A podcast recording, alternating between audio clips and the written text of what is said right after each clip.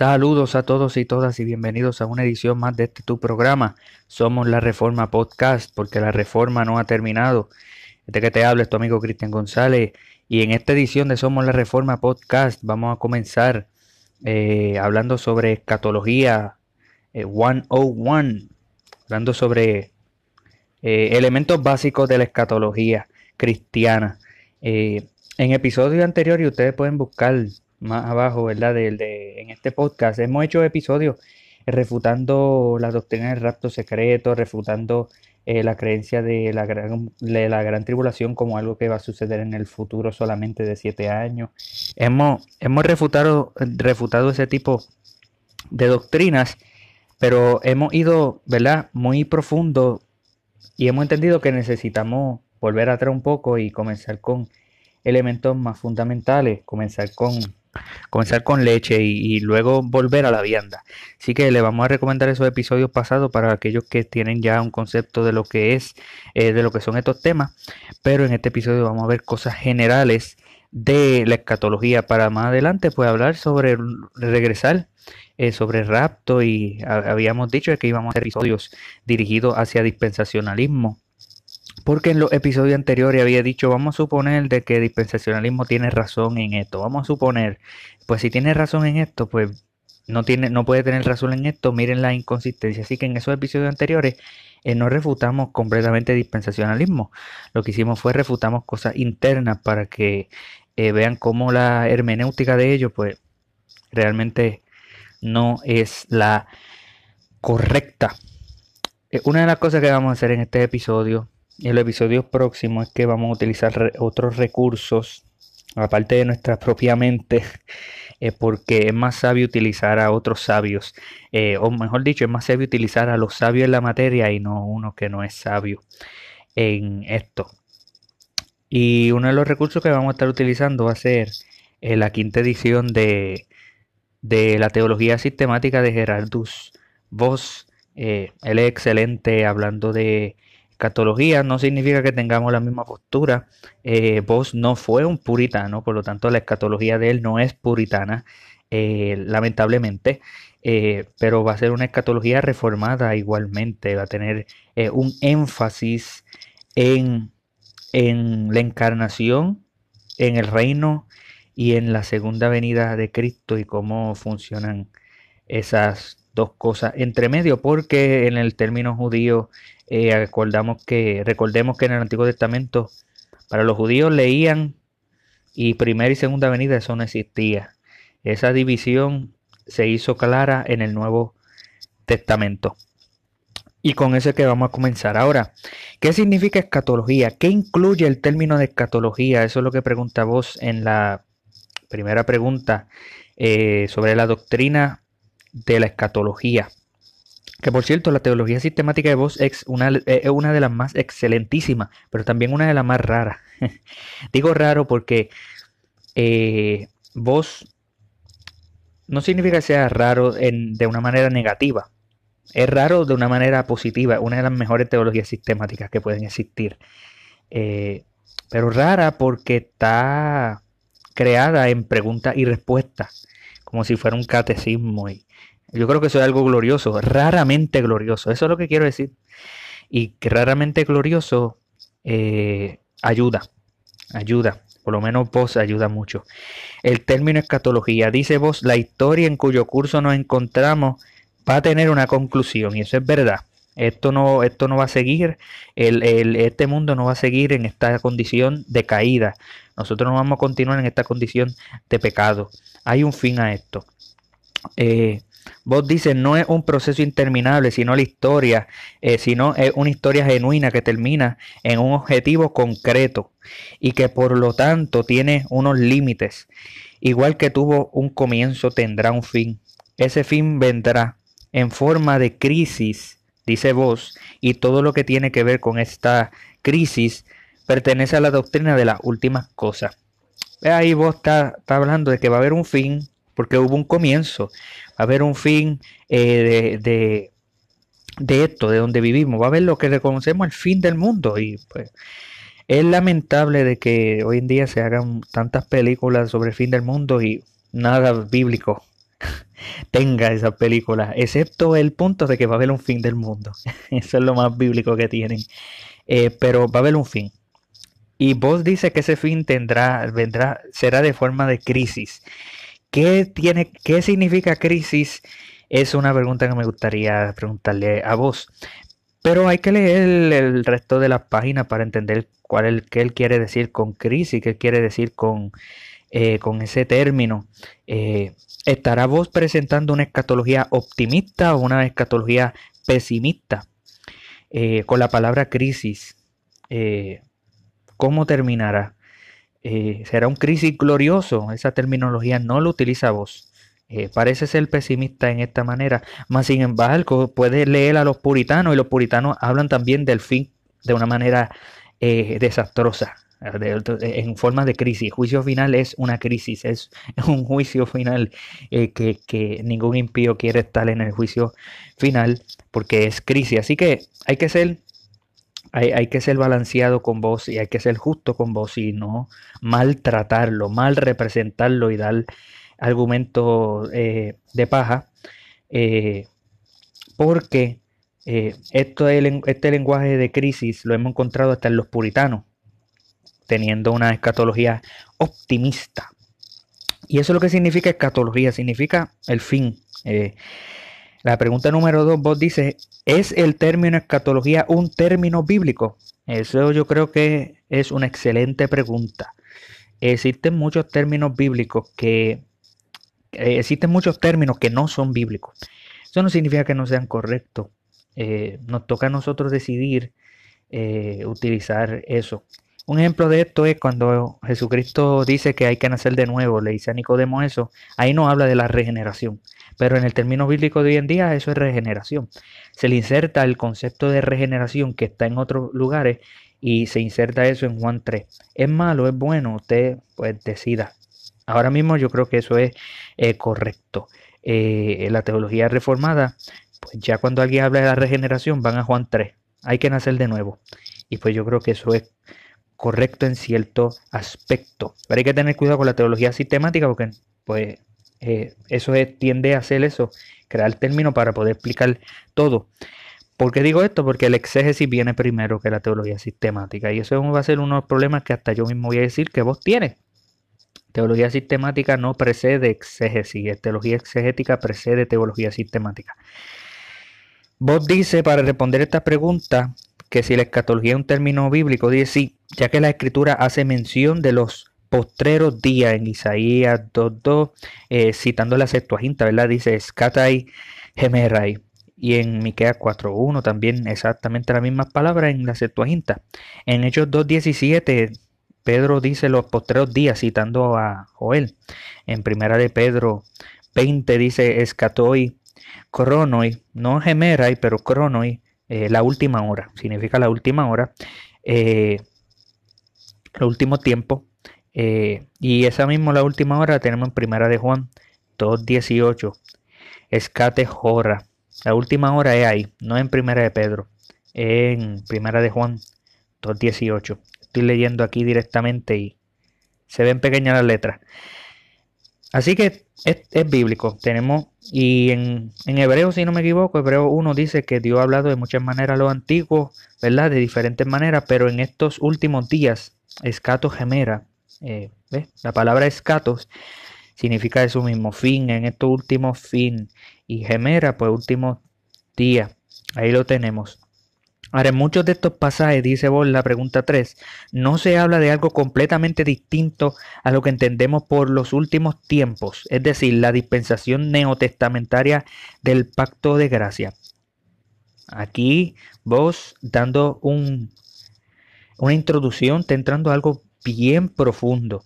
Y eso eh, me sorprende. De que en la tercera pregunta ya está hablando de algo de hermenéutica. Está hablando de hermenéutica está hablando cuál es la relación entre los últimos días y la dispensación neotestamentaria, cuando en esos versos del Antiguo Testamento no, hace distinción de, primera venida, segunda venida, reino inaugurado, reino consumado, eh, no hace nada de eso. Pues miren la respuesta que vos da. Si lo consideramos superficialmente, sin duda es así. Véase, por ejemplo, Hechos 2.17, donde se habla del derramamiento del Espíritu Santo como algo que tiene lugar en los postreros tiempos. Eh, así mismo dice el verso. Sin embargo, también habría que mantener que aquí también está presente el significado escatológico. La explicación es la siguiente, dice vos. Desde la perspectiva de los antiguos profetas del Antiguo Testamento, la venida del Mesías coincide con la culminación del reino el fin de todas las cosas. O sea, desde la perspectiva de los antiguos, en cuanto llegue el Mesías, viene el reino, se culmina el reino, fin de todas las cosas, resurrección, glorificación. Isaías, por ejemplo, habla del tirón del regreso del exilio, de la venida del Mesías y del fin del mundo. Todo está ahí. En cuanto, en cuanto salgan del exilio, Isaías dice la venida del, del, del, del Mesías y el fin del mundo. Está ahí encima. Obviamente se tardó mucho tiempo después de eso. Eso eh, eh, hay que verlo que lo antiguo, diferente a lo nuevo, la explicación del Nuevo Testamento eh, te lo da mejor. dice vos, y desenrolla todos estos eventos ante nuestros ojos como si se tratara de una única gran escena. Te está diciendo Isaías, te habla de una única gran escena. Si tú lees Isaías, en muchos lugares todo está como que unido. Él, Isaías, solo ve los picos que se elevan por encima de todo. En consecuencia, los profetas antiguos tan solo cuentan con dos periodos de tiempo, esta era y la era venidera, este siglo y el siglo venidero. Esta era es Jutos Jojaion y la era venidera, el siglo venidero es Homelon Aion en el griego. Así, para Isaías y Miqueas, eh, los últimos días, los tiempos finales y postreros, son los días que preceden al fin y al mismo tiempo preceden a la llegada del Mesías. A los profetas posteriores se les, se les concedió en el Espíritu ver más claramente cómo habría una doble venida del Mesías. Los profetas del Nuevo Testamento, cuando vos dice profetas posteriores, se refiere cuando llega el Nuevo Testamento, ahora se ve más claro de que hay dos venidas. Eh, que hay dos siglos, este siglo y el siglo venidero, que hay esta era y la era venidera. Una para sufrir y ser despreciado y otra en gloria. Y vos cita Daniel 7, verso 9. Eh, eh, no, él cita capítulo 7 completo, capítulo 9 completo y capítulo 12 completo. Eh, y obviamente en, en ambos, en, esos tres capítulos, tienes aspectos de sufrir de desprecio y aspecto de gloria. Y voy a estar diciendo, el Nuevo Testamento cita constantemente a Daniel 7, Daniel 9, Daniel 12, especialmente Daniel 7. Eh, menos 9 no mucho, 12 unas cuantas veces. Eh, te cita Daniel 7 y el Nuevo Testamento lo trata como una doble venida, como un already and not yet, como que hay algo que ha comenzado a cumplirse, pero no ha culminado. Hay dos siglos, este siglo y el siglo venidero, hay dos venidas, no una venida. Daniel ve una sola venida, pero está dividida en dos. ¿Ve? Y, esta es la manera en que trata el Nuevo Testamento. Por lo tanto, dice vos, lo que, lo, lo que, lo que en los profetas más antiguos todavía se combinaba o se condensaba en una sola venida, en los profetas posteriores del Nuevo Testamento, ¿verdad? Se divide en dos.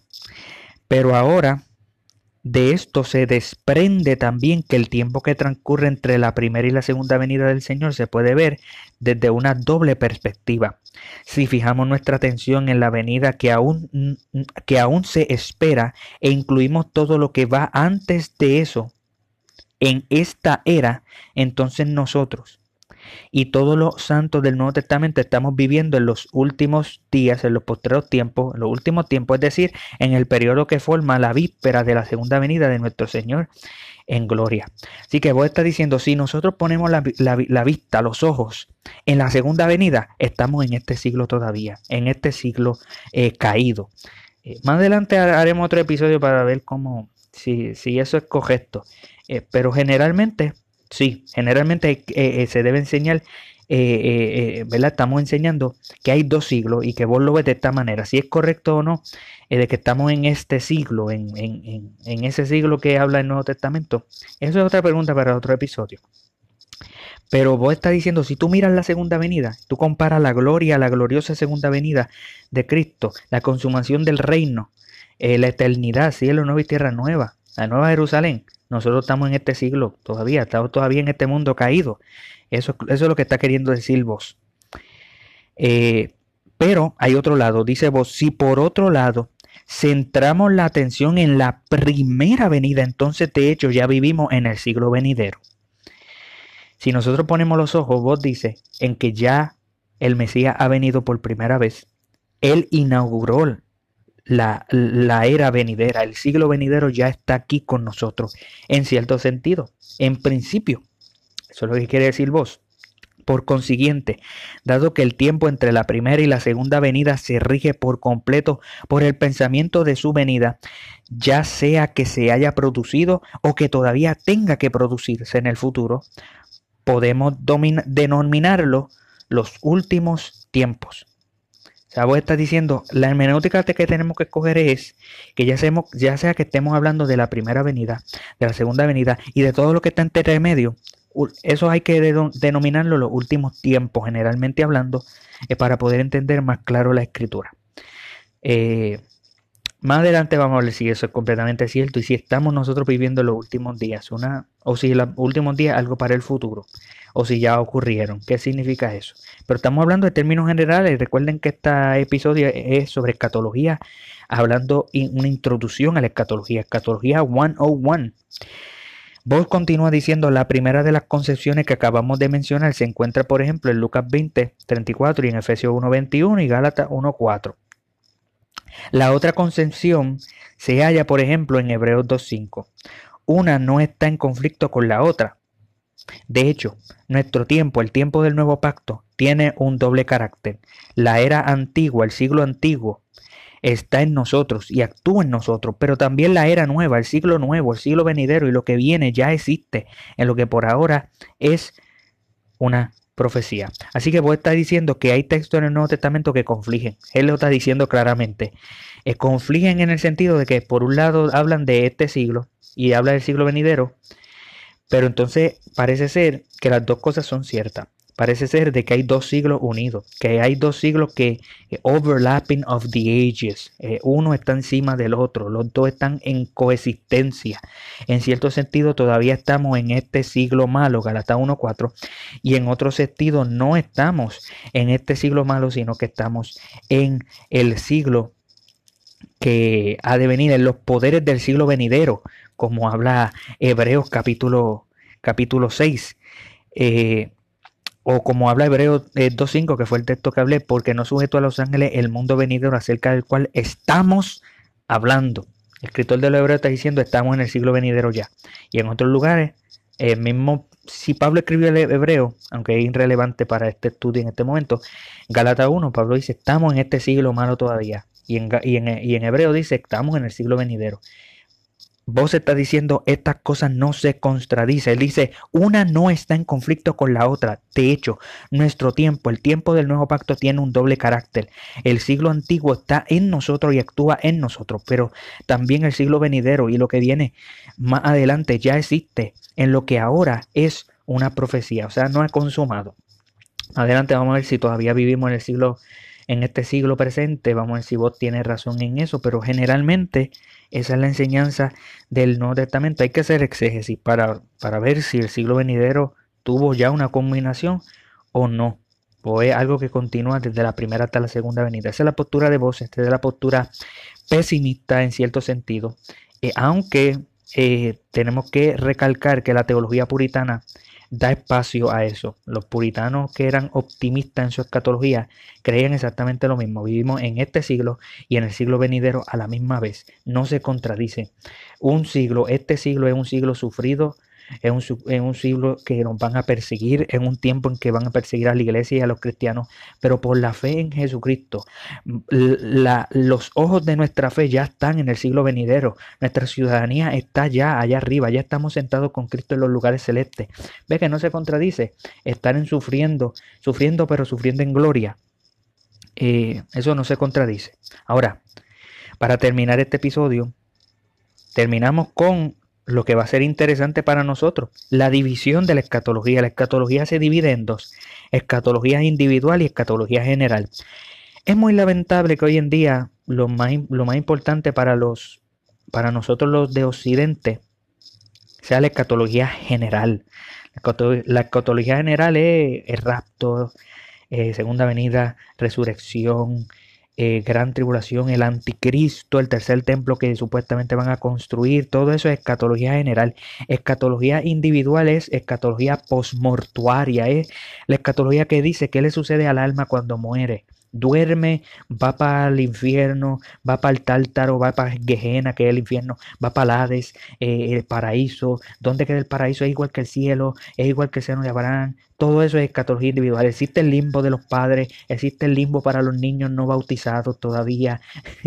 Estas son preguntas muy interesantes y esto lo estudia escatología individual y escatología individual hay que estudiarlo primero antes de escatología general, en cierto sentido, porque...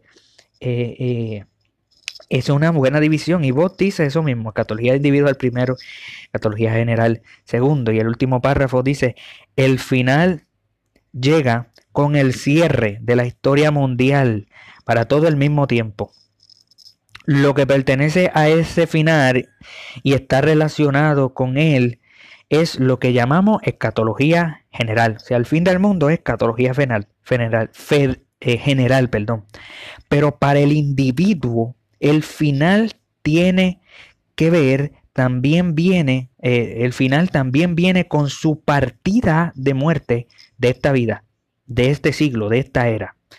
Con su muerte se eleva por encima de esta era, de este siglo, en su desarrollo terrenal y en cierto sentido se acerca al siglo venidero, a la era venidera.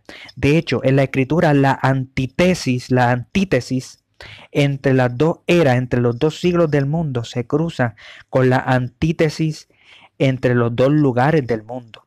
O sea, estar en, en dos siglos del mundo es estar en dos lugares del mundo. La nueva Jerusalén, dice vos, la ciudad futura y el reino celestial serán revelados cuando este siglo, esta era se desemboque en la era futura. Por lo tanto, la reubicación del lugar de morada después de la muerte es siempre un intercambio de siglo y de era.